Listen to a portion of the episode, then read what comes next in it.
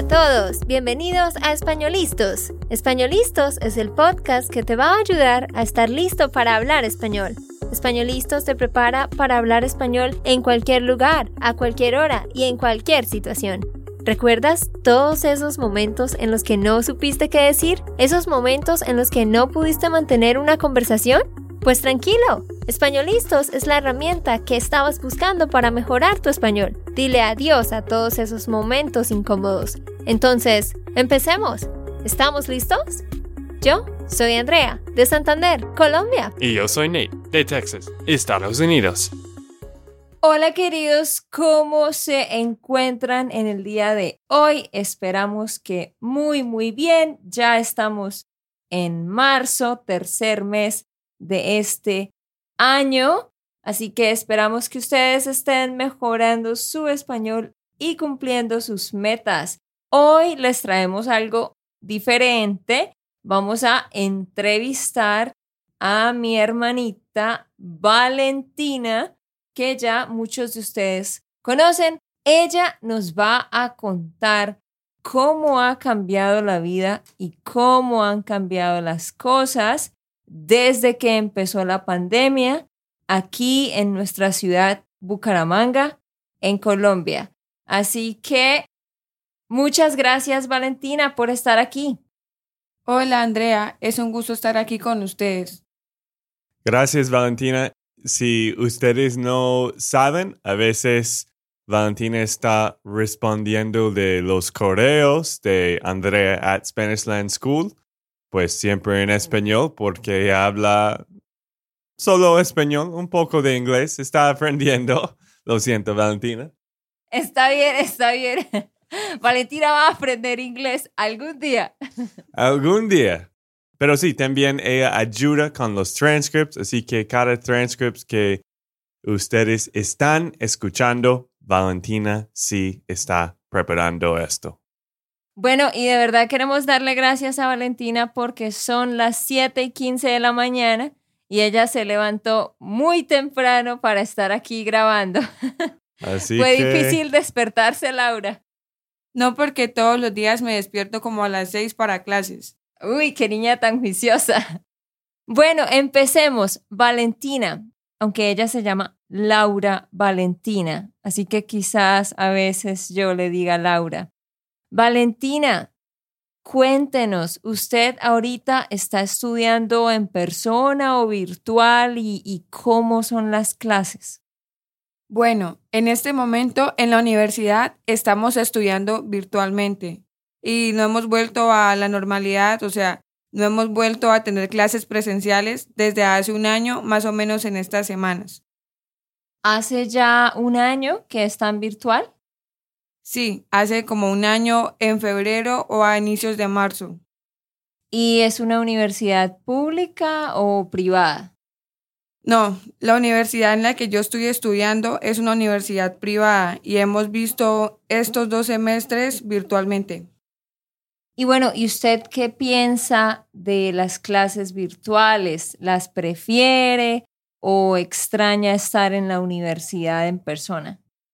Pues la verdad, yo preferiría ver las clases presencialmente porque siento que uno aprende más y aparte de eso como que es mejor porque a uno le cuesta esfuerzo levantarse todos los días, bañarse, alistarse y salir a la universidad. Mientras que cuando uno está en la casa es muy fácil prender el computador y ya. Pero sí sería mejor tener que ir hasta un lugar porque requiere como de más disciplina o de más esfuerzo de parte de los estudiantes. Sí, es que es un poco más difícil de enfocarse en la casa, ¿no? Porque antes de la pandemia, antes de marzo del año pasado, todas tus clases fueron en persona, ¿cierto? Sí, todas las clases eran en persona. ¿Y cómo fue el cambio? Como ellos, obvio, mandaron algunos correos y todos tenían que preparar clases por Zoom. Me imagino que en el principio, en marzo, abril, esos meses, me imagino que esto fue un poco difícil, ¿no? Por algunos. Sí, pues la verdad fue un poco raro. Para hacer los parceles en mi universidad siempre tomamos una semana Y yo me acuerdo que pasó la semana de parciales y nos fuimos el viernes normal para la casa de cada estudiante, pero el sábado vimos en las noticias que el COVID estaba en Colombia y empezaron a hacer muchos avisos y todo se puso súper raro. Entonces la universidad nos mandó un correo el domingo en la mañana diciéndonos que las clases se habían suspendido. No empezamos las clases virtuales inmediatamente porque la universidad se tenía que preparar. Entonces estuvimos más o menos dos semanas sin clase y después volvimos a iniciar. Claro, porque es que esto fue como algo casi nuevo para la mayoría de las instituciones en Colombia, porque la virtualidad pues no se había trabajado realmente antes. Hubo un problema grande y fue que muchos profesores, sobre todo profesores mayores, pues mayores de 50, 60 años, pues no sabían manejar muy bien Zoom o Google Meet o todas estas plataformas porque pues ellos normalmente no las utilizan. Incluso algunos estudiantes han tenido que ayudarle a los profesores a manejar la plataforma, a poder vivir esta experiencia. ¿Cómo ha sido eso, Valentina? Pues la verdad, eso sí ha sido un poco difícil. Yo me acuerdo que yo estaba viendo una clase ese semestre que era inferencia estadística y mi profesor tenía, yo pienso que más de 50 o 60 años. Cuando nosotros pasamos a la parte virtual, el profesor no sabía cómo usar la plataforma y la universidad intentaba ayudarle, pero la verdad él no, él no fue capaz y yo me acuerdo que yo perdí esa clase como uno o dos meses porque él nunca se podía conectar o no le funcionaba. Entonces la universidad tuvo que cambiarnos de profesor. Y casos parecidos ha pasado con los profesores que son mayores mientras que los profesores que son jóvenes sí tienen como que más facilidad para conectarse. Sí, me imagino es, es más difícil para los profesores también, porque ellos han pasado muchos años acostumbrados de, de tener las clases en persona, de enseñar en persona y ahora sí tiene que cambiar todo y va a ser difícil porque no pueden ver los ojos de los estudiantes. Pues la mayoría de tus clases tienes que tener tu cámara, ¿no? De hecho, eh, cuéntenos sobre eso. No, pues la verdad, la cámara es opcional. O sea, no es una obligación que los estudiantes tengan que prenderla, pero en algunas clases los profesores dan puntos por prenderla o bajan puntos si uno no la pone, pero no es obligatorio usarla. Sí, yo, yo de hecho me río de eso porque yo pienso que debería ser obligatorio que los estudiantes tuvieran la cámara y la tuvieran todo el tiempo. Eso sí lo hacen con los pequeños, los de primaria. Ellos sí he escuchado que tienen la cámara prendida, pero ya los adolescentes como Valentina, porque les da pena estar ahí, que los vean, yo no sé por qué, pues no les gusta poner la cámara.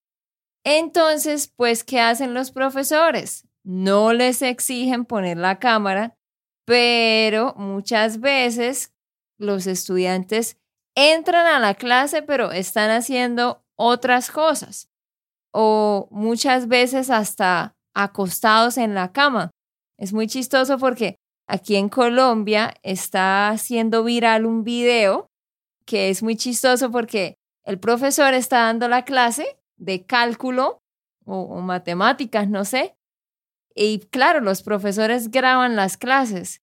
Entonces, tú ves el video y está el profesor solo y tres cuadros más, pero con solo la voz y el nombre. O sea, los estudiantes no tienen la cámara. Y de repente un estudiante pone la cámara y está acostado en la cama debajo de las cobijas sin camisa.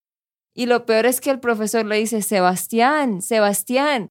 Y el niño como que no, no está escuchando, o sea, no se da cuenta. Y como unos segundos después se da cuenta y quita la cámara y la vuelve a poner. En fin, es muy chistoso porque parece que él está ahí, pero no, estaba acostado durmiendo y ni siquiera estaba escuchando. Entonces, obvio que pues ha sido necesario que las clases sean virtual, obviamente por causa del COVID ha sido necesario y, y no hay otra opción, pero sí pienso yo que los profesores deberían exigir que, que pongan la cámara para asegurarse que los estudiantes no se están durmiendo, especialmente con, con la gente como la edad de Valentina. Sí, bueno, tiene que poner en, eh, el link de este video sí. en este podcast. Yo creo que debajo de, del podcast vamos a poner el link del video, pero el video que tú estabas hablando es un poco parecido de, de tus hermanos estudiando a veces, ¿no? Que acostaron en la cama y, y pues a veces yo he notado, Miguel a veces sí está viendo muy enfocado y también con WhatsApp y todos esos mensajes, todas esas distracciones, es casi imposible de enfocarse completamente. Yo sé en persona, tampoco es fácil, pero más difícil desde casa, ¿no? Valentina, ¿usted qué piensa de lo que estamos diciendo de poner la cámara? no, pues la verdad sí es cierto, o sea, Obviamente como uno está en la casa, pues como que le da pereza y así. Y la verdad sí acepto que una vez se queda recostado. O sea, eso es cierto. Oh, solo una vez. No, dormido no, yo no me duermo. Solo a veces cuando la clase es a las 6 de la mañana. De resto no. Sí, es que ese es el problema aquí también. Que, bueno, ustedes tal vez no sepan, pero aquí en Colombia se empiezan las clases a las 6 de la mañana. Los niños de primero normalmente empiezan clase a las 6 de la mañana. Todos, primaria, secundaria, la universidad. Bueno, en la universidad ellos tienen diferentes horarios de acuerdo a las materias. Entonces, cambia cada semestre, pero es posible que, por ejemplo, tengan dos días a la semana con clase a las 6 de la mañana o a veces tres.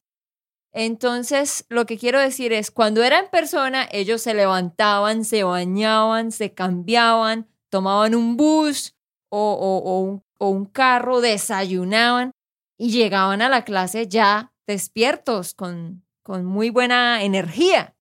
Pero hoy en día, Valentina, si usted tiene clase a las 6 de la mañana, sea sincera, ¿qué hace usted? bueno, sinceramente, o sea, sin decir una mentira, yo me despierto como 10 minutos antes o me despierto a la hora de la clase y pues como sé que muy seguramente me voy a quedar dormida de nuevo, yo mejor voy me lavo la cara y busco algo de comer y me siento y ya, pero para la clase de 6 sí sé que no me puedo quedar recostada porque me voy a dormir. Bueno, no queremos decir malas cosas a Valentina todo este episodio, porque en serio, nosotros sí sufrimos con esto también porque trabajamos desde la casa y pues antes de la pandemia también. Y para nosotros es como, ah, bueno, vamos a bañarnos a las 12 o a las 4 de la tarde, algo.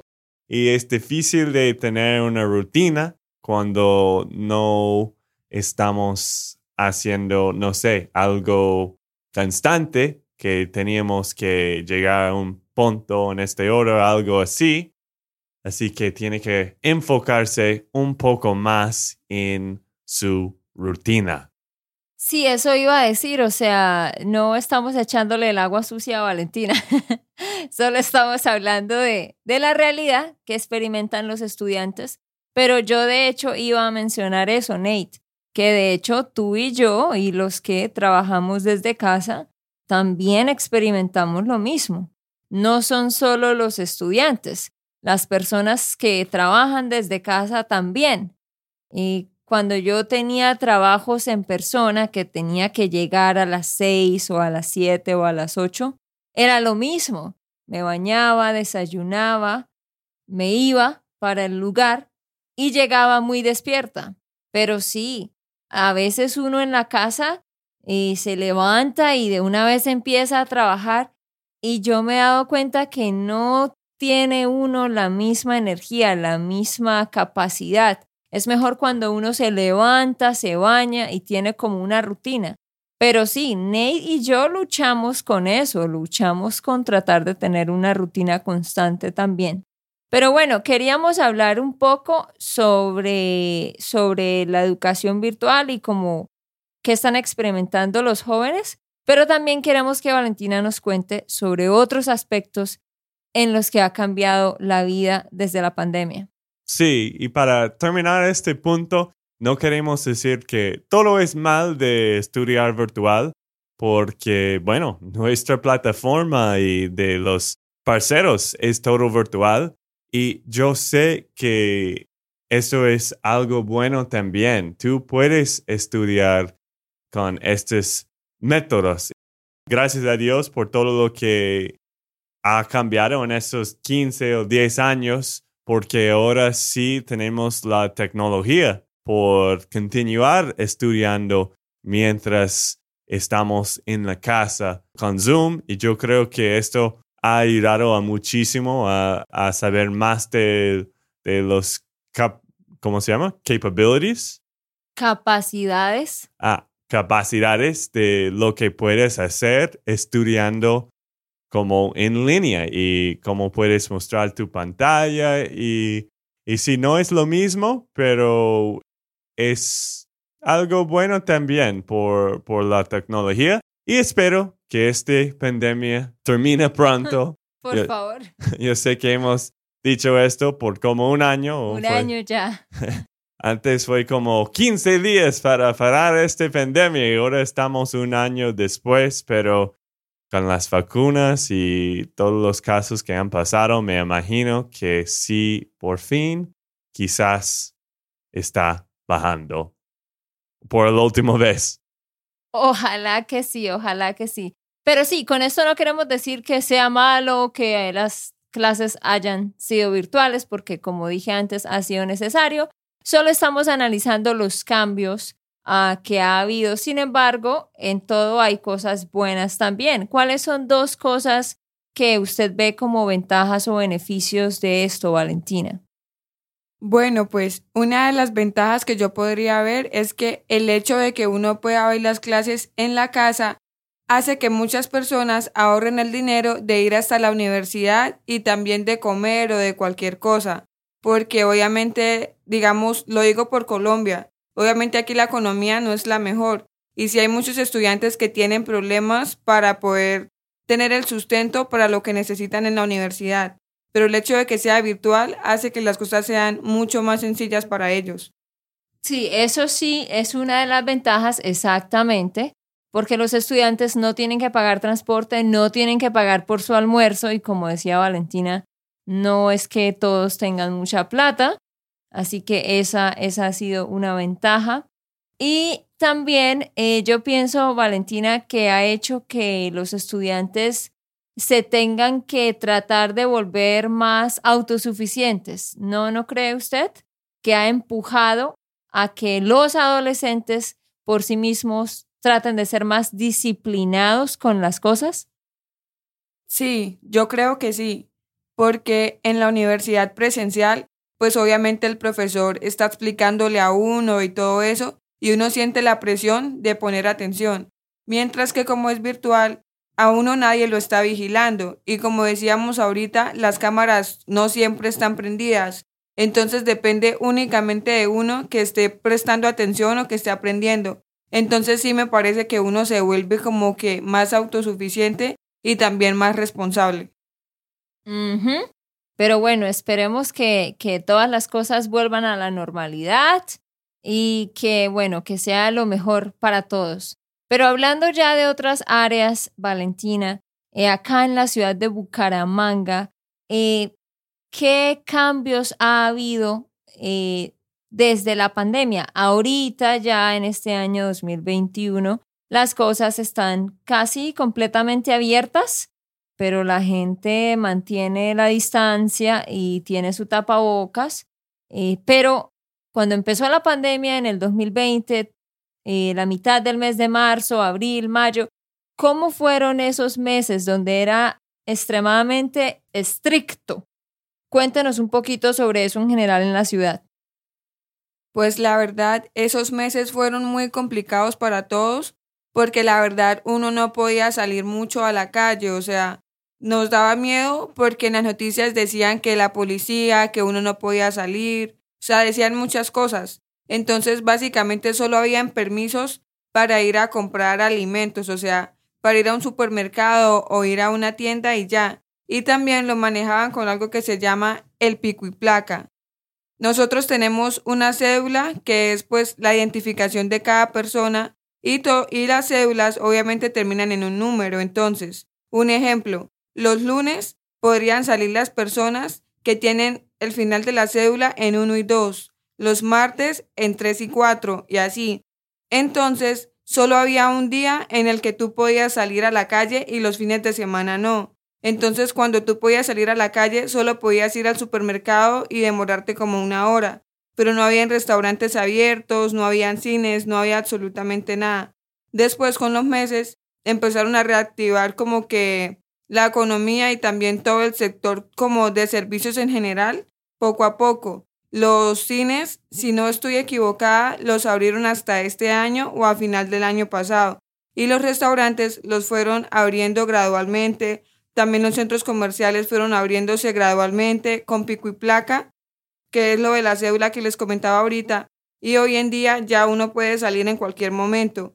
Pero entonces, para uno poder salir, tiene que usar el tapabocas todo el tiempo y cada vez que llega a un establecimiento, le echan gel antibacterial en las manos, le toman la temperatura y anotan los datos de uno en un papel por si pasa algo para llamarlo.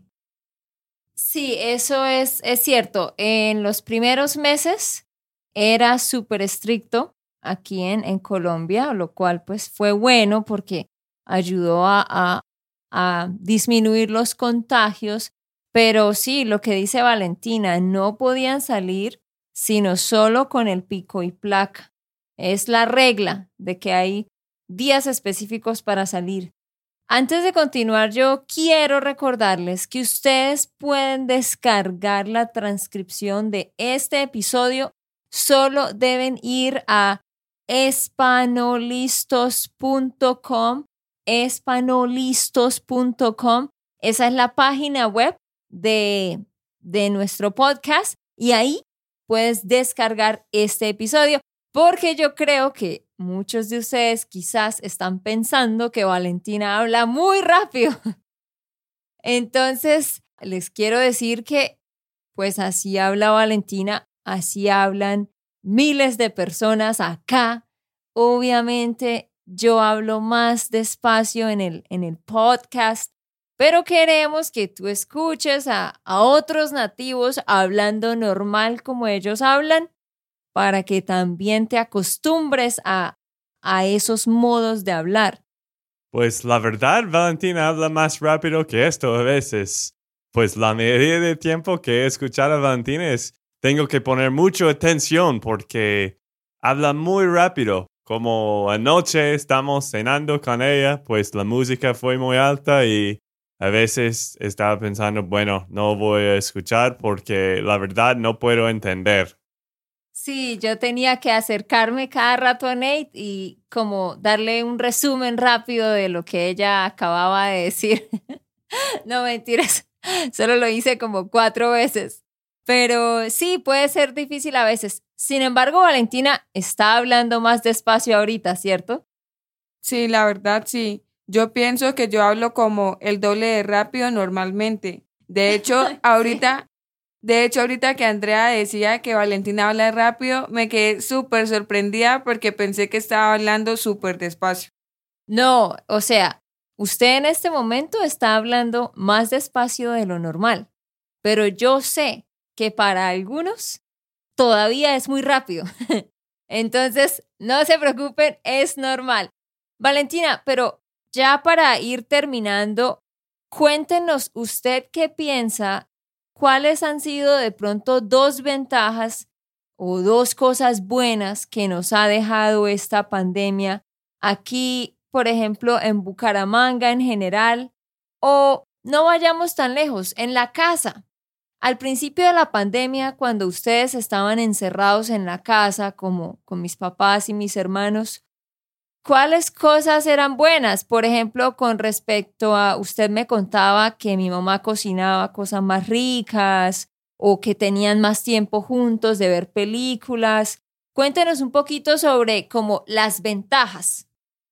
Sí, pues la verdad cuando empezó la pandemia, mi familia y yo empezamos a compartir más. Y pues la verdad era chévere porque mi mamá preparaba más cosas de comer, o veíamos películas, o hacíamos cosas dentro de la casa en general. ¿Y usted ayudaba con las cosas de la casa más? Pues yo creo que sí. Pero después de un año es como, ah, no quiero ver más películas con la familia. He pasado mucho tiempo con ellos, ¿cierto? Sí, la verdad, pues a mí me gusta salir bastante. Y el hecho de haber estado encerrada tantos meses en la pandemia era súper estresante. Entonces ahora que hay como más libertad, la verdad me gusta salir lo más posible que pueda. Ajá, anda como perro sin dueño. ¿Qué? Nunca he escuchado esto. ¿Qué significa esa expresión, Valentina? Yo digo, Valentina anda como perro sin dueño. Eso más o menos quiere decir que la persona sale mucho y sale todo el tiempo y básicamente siempre está haciendo las cosas que quiere. Sí, o sea, un perro sin dueño, pues es un perro de la calle, que, que no tiene un dueño, que nadie le dice qué hacer. No estoy diciendo que Valentina es un perrito de la calle, no, sino que tiene la libertad de andar, o sea, caminar, salir por donde quiera, entre comillas, ¿no? Porque lo que ella dijo, acá han sido muy juiciosos, muy responsables con en todos los lugares tomar la temperatura y poner el gel antibacterial. Y ya la última cosa, ¿por qué, Valentina, por qué toman el nombre y el número de la cédula en todos los restaurantes donde uno entra? ¿Por qué hacen eso? Bueno, toman el nombre, el número de la cédula, la temperatura y el número de teléfono. Entonces, básicamente ellos lo hacen por si alguien se contagia, o sea, si se enteran de que alguien de ese listado se contagió, entonces ellos van a llamarte y a decirte que te guardes en la casa y si empiezas a ver síntomas raros, pues tienes que ir a hacerte la prueba. Exactamente, ajá. Eso ha sido un control muy cercano porque ellos tienen la posibilidad de llamar a un grupo de desconocidos y decirles, oiga, esta persona que estaba aquí con usted ahora está contagiado, entonces quizás usted también. Entonces, eso es algo difícil y complicado de hacer, pero ha ayudado bastante. Bueno, queridos, ya con esto terminamos. De nuevo, vayan a espanolistos.com para descargar la transcripción. Sí, en ese podcast queríamos dar la experiencia de Valentina sobre este coronavirus. Yo sé que tratábamos de mostrar las ventajas y las cosas malas o difíciles de este año pasado, pero espero que este año sea mejor. Muchísimas gracias, Valentina, por haber estado aquí ¿Y qué saludo, consejo les manda a los estudiantes que nos escuchan? Con mucho gusto, Andrea y Nate. Eh, pues mi consejo sería que sigan súper constantes con su español, que hagan un pequeño esfuerzo cada día para que sigan mejorando. Bueno, queridos, nos vemos. Oigan, oigan, oigan, no se vayan todavía. Tengo que aclarar algo. Acabamos de terminar y eh, la persona que nos ayuda aquí con el estudio de grabación nos dijo, ustedes se equivocaron, no es pico y placa, es pico y cédula. Entonces queremos aclarar que durante este episodio dijimos mucho pico y placa, pero no, es pico y cédula. Nos confundimos, no sé por qué, porque pico y placa es que los carros no pueden salir. La placa de plate de un carro, si termina en 8, en 9 o sí, hay días que no pueden salir. Entonces ellos hicieron lo mismo para los seres humanos, pero se llama pico y cédula, porque la cédula es el número como el Social Security. Entonces es pico y cédula, lo que te dice cuándo puedes y no salir. Ahora sí, ya nos vamos. Gracias, Andrea. Ok, esto fue todo por el episodio de hoy. Esperamos que les haya gustado y que hayan aprendido. Y recuerda, si sientes que estás listo para aprender español, solo da un clic en Español Listos. No olvides dejar tus comentarios de lo que te gustó y los temas que quieres que tratemos. Suscríbete y déjanos tus reseñas. Españolistos les dice chao chao y hasta, la próxima.